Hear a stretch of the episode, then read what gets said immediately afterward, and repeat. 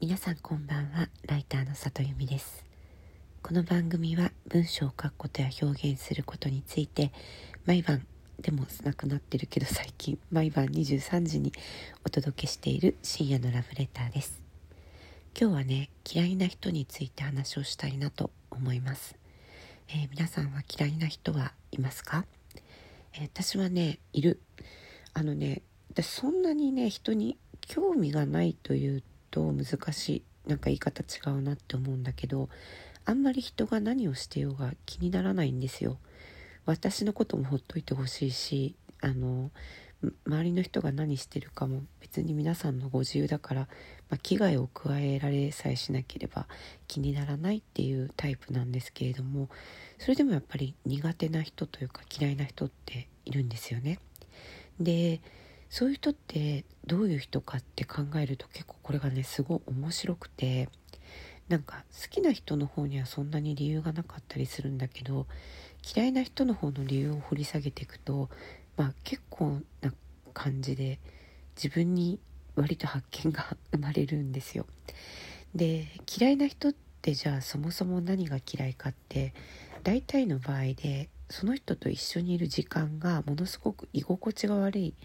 っていうのが嫌いな人だと私は思うんですね。まあ、嫌いな人の、えーと、特徴の一つだと思うんですよね。じゃあなんで自分がその人といる時にイライラしたりとか嫌な気持ちになるかっていうと何かが自分の何かを刺激してるってことだと思うんです。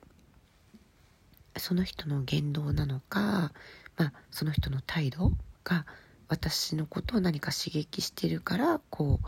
この人のこと嫌だなって思ったりするわけですよね。でそういう場合って大概えっとね自分が何を嫌だと思ったかを深掘りしていくと大概自分になんかこうすねに傷があるケースが多いんですよ。まあ、つまり、えっと、耳が痛いことを言われていたりこう自分ができないことをその人がやっているのが悔しかったり羨ましかったり妬ましかったりあとはこう自分が信じてるものを全く信じてくれなかったり、まあ、つまり、えっと、嫌いな人っていうのは大体振り返ってみると自分のコンプレックス的なものとか嫉妬とかそういうものをなんかこう魚でされてるんだと思うんです。で例えば、えー、ものすごく仕事ができない人がいるとします。ででもねそれだけでは多分自分によっぽど被害がない限り嫌いにならないと思うんですだけどすごく仕事ができないのにとっても評価されているとか私より優秀だと思われているから多分その人のこと嫌だなって思うんですよね。ってことは、えっと、その人の持っている要素ではなくてその人と自分を何らか比較して、えー、嫌だなって思ってることが多いなってことにね最近気づいたんですよね